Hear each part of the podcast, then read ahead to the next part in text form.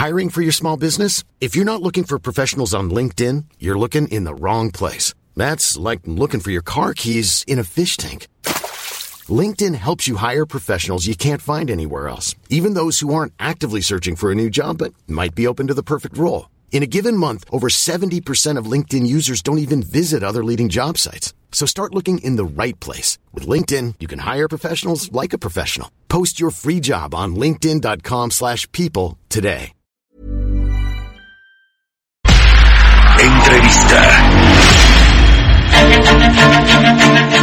Vámonos a otra cosa porque vamos a platicar con pues, María de la Mora, la subsecretaria de Comercio Exterior de la Secretaría de Economía, quien siempre me da mucho gusto saludar. Gracias por tomarnos la llamada. ¿Qué tal, Mario? Me da mucho gusto saludarte a ti y a tu auditorio. Estoy a sus órdenes. Pues una buena noticia, la verdad que eh, se haya logrado ya eh, de esta renovación del acuerdo comercial con la Unión Europea luego de casi cuatro años de que estuvieron ahí negociando con eh, pues estos países importantes del continente europeo. ¿Qué incluye esta renovación del acuerdo? Y lo digo, bueno, pues en el contexto de que también tenemos ya por entrar en vigor un nuevo acuerdo comercial, en el caso de con los Estados Unidos y Canadá.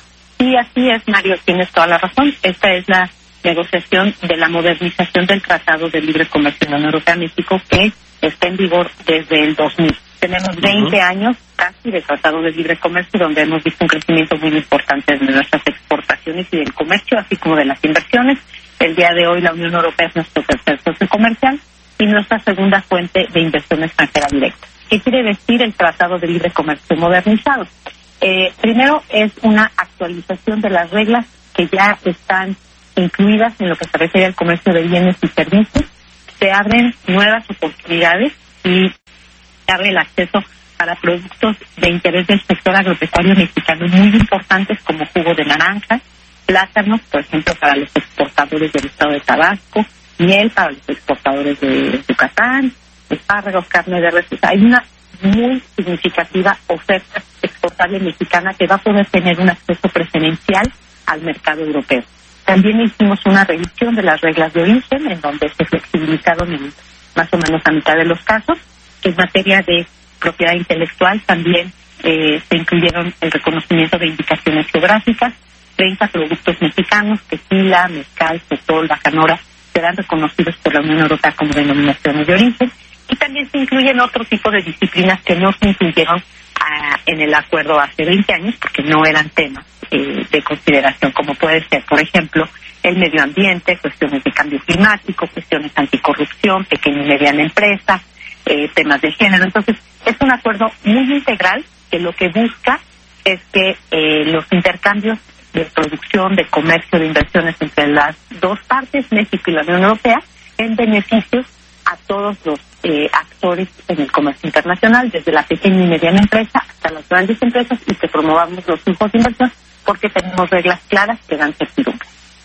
Ahora, se concluyeron ya las negociaciones que iniciaron en junio del 2016. Ya hubo una llamada incluso de la secretaria eh, Graciela Márquez con el, comisario de comercio de la eh, Comisión Europea, con Phil Hogan, para dar por concluidas las negociaciones. ¿Cuándo entra en, en vigor, en operaciones, este nuevo acuerdo, esta modernización del acuerdo con la Unión Europea? Sí, exactamente, Mario. Dieron una conversación. En esa conversación concluyeron que eh, los trabajos técnicos entre las dos partes, en lo que se refiere a temas comerciales, estaba terminado. Ahora procedemos a la revisión legal, eh, de la que ya tenemos eh, algunos avances realizados, pero todavía nos faltan algunos capítulos de revisar y algunos puntos importantes, entonces esperamos en los próximos meses tener concluida la revisión legal, si se puede antes mejor. Posterior a ello, eh, la Unión Europea necesita hacer eh, la traducción a los 24 idiomas de, la Unión. Esto lleva entre tres, cuatro meses, eh, hasta seis meses podría ser. Posterior a ello, se tendría que considerar, someter a consideración del Consejo en la Unión Europea se tendría que firmar entre las dos partes y posterior a ello se tendría que eh, enviar a ratificación. Ahora también quiero decir que esto, el, el Telecuel modernizado del que estamos hablando en este momento es parte del acuerdo más amplio que es el acuerdo eh, de asociación económica, concertación política y cooperación, el acuerdo global. Este acuerdo tiene tres vertientes, entonces la parte comercial, que es la que concluimos es una de las tres vertientes. También está la parte de cooperación y la parte política. Entonces, es un acuerdo que tiene que tener las tres vertientes terminadas para poder ser sometido al Senado de la República, que el Senado de la República lo analice y eh, pues en su, en su momento tendrá que tener la consideración, ¿no? Pero probablemente sea hacia el 2021. Subsecretaria, ¿cómo se ve el panorama del comercio exterior para México en medio de esta eh, pues coyuntura difícil en términos económicos y sanitarios? Ya hay una petición de un grupo de empresas importantes de Estados Unidos para que se reactive eh, algunas industrias que son proveedoras de sectores estratégicos de los Estados Unidos están platicando con las empresas mexicanas, con las industrias, obviamente imagino que de la mano de la Secretaría de Salud. ¿Cómo va este tema para reactivar también las exportaciones mexicanas?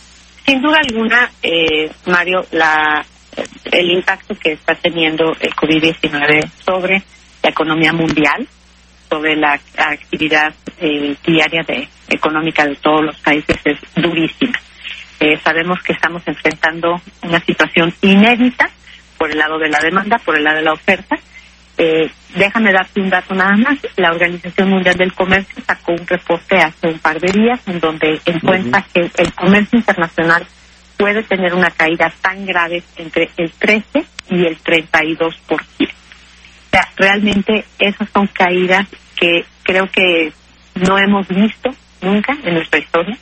Evidentemente es el reflejo también de los eh, las grandes caídas que vamos a tener en las economías de los diferentes países. Entonces, el comercio generalmente es un detonador de actividad económica. Entonces, en la medida en que no haya oferta, porque tampoco hay demanda, pues obviamente el comercio exterior de México también lo está resintiendo y lo va a resentir. Ayer también salió un dato importante en donde se dice que las ventas de autos a nivel global cayeron un 40% con respecto al año anterior.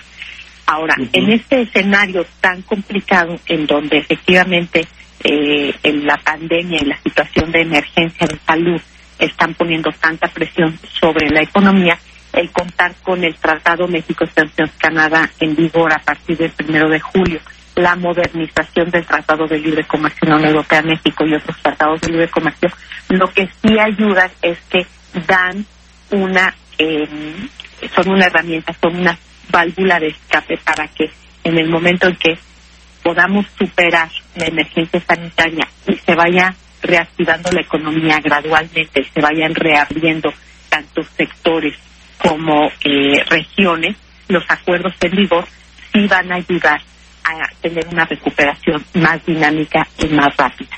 Subsecretaria, además de las medidas que ya anunció el gobierno federal de apoyo a pequeños negocios y también por parte de la iniciativa privada, en la Secretaría de Economía hay alguna, eh, eh, pues algún programa en particular de apoyo para, sobre todo para la planta productiva exportadora, la, que envía exportaciones, pues la mayoría de los Estados Unidos, para apoyarlos en este, en esta crisis. Pues mira, la Secretaría de Economía, los programas que tiene para facilitar en este momento el comercio exterior tienen que ver con precisamente la facilitación de los trámites, la facilitación comercial. Probablemente ustedes saben que eh, uno de los requisitos fundamentales para que el exportador pueda tener acceso a las condiciones preferenciales de los acuerdos es el poder presentar un certificado de origen. En la Secretaría de Economía hemos trabajado con todos nuestros socios comerciales para que nos acepten certificados de origen digitales, para que se acepten copias eh, del, certificado sin necesidad de presentarlo físicamente o para que las empresas puedan exportar con su número de exportador autorizado.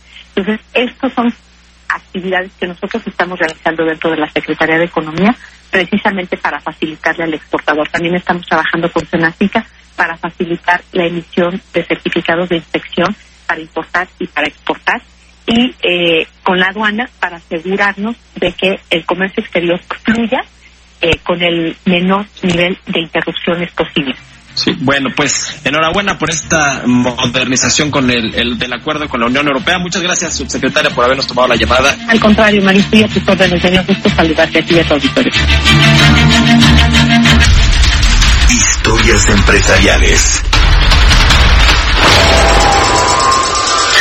Bueno, pues ahora que eh, es momento de tener información eh, clara y, y, confiable con respecto a lo que está pasando en el mundo con esta crisis de salud, esta irrupción del brote del coronavirus que pues ha afectado a todos los países prácticamente, algunos con mayor fuerza, pues es importante tener esta eh, información eh, que, que sea verdadera, que sea verídica, que tenga respaldo de fuentes de información confiables. Y pues muchas eh, redes sociales, como es el caso de YouTube, ya están eh, reforzando que la eh, pues eh, verificación de datos en sus videos pues sea cada vez más rígida y eso es algo que beneficia a la sociedad todas las grandes eh, redes sociales en, en, general pues están movilizando para detener estos rumores y, y falsos y publicidad engañosa y YouTube está eh, pues con una eh, política interesante de la cual nos cuenta Giovanna Torres en la siguiente pieza.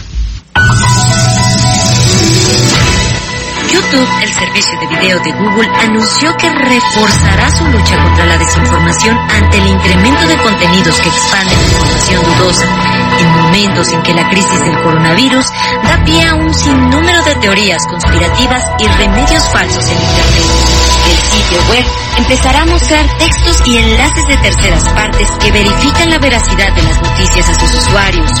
Los paneles de información que ya aparecen en India y Brasil desde el año pasado ahora se desplegarán en Estados Unidos. Los videos de FactTech aparecerán en caso de investigación sobre un tema que haya sido objeto de desmentidos por parte de los medios de comunicación que estén afiliados a la red internacional de verificación de hechos. La pandemia de COVID-19 ha reafirmado la importancia de que los espectadores reciban información precisa, sobre todo en la medida en que más usuarios de Internet se informan. Planning for your next trip? Elevate your travel style with Quince. Quince has all the jet-setting essentials you'll want for your next getaway, like European linen, premium luggage options, buttery soft Italian leather bags, and so much more. And it's all priced at 50 to 80% less than similar brands. Plus, Quince only works with factories that use safe and ethical manufacturing practices. Pack your bags with high-quality essentials you'll be wearing for vacations to come with Quince. Go to quince.com slash trip for free shipping and 365-day returns.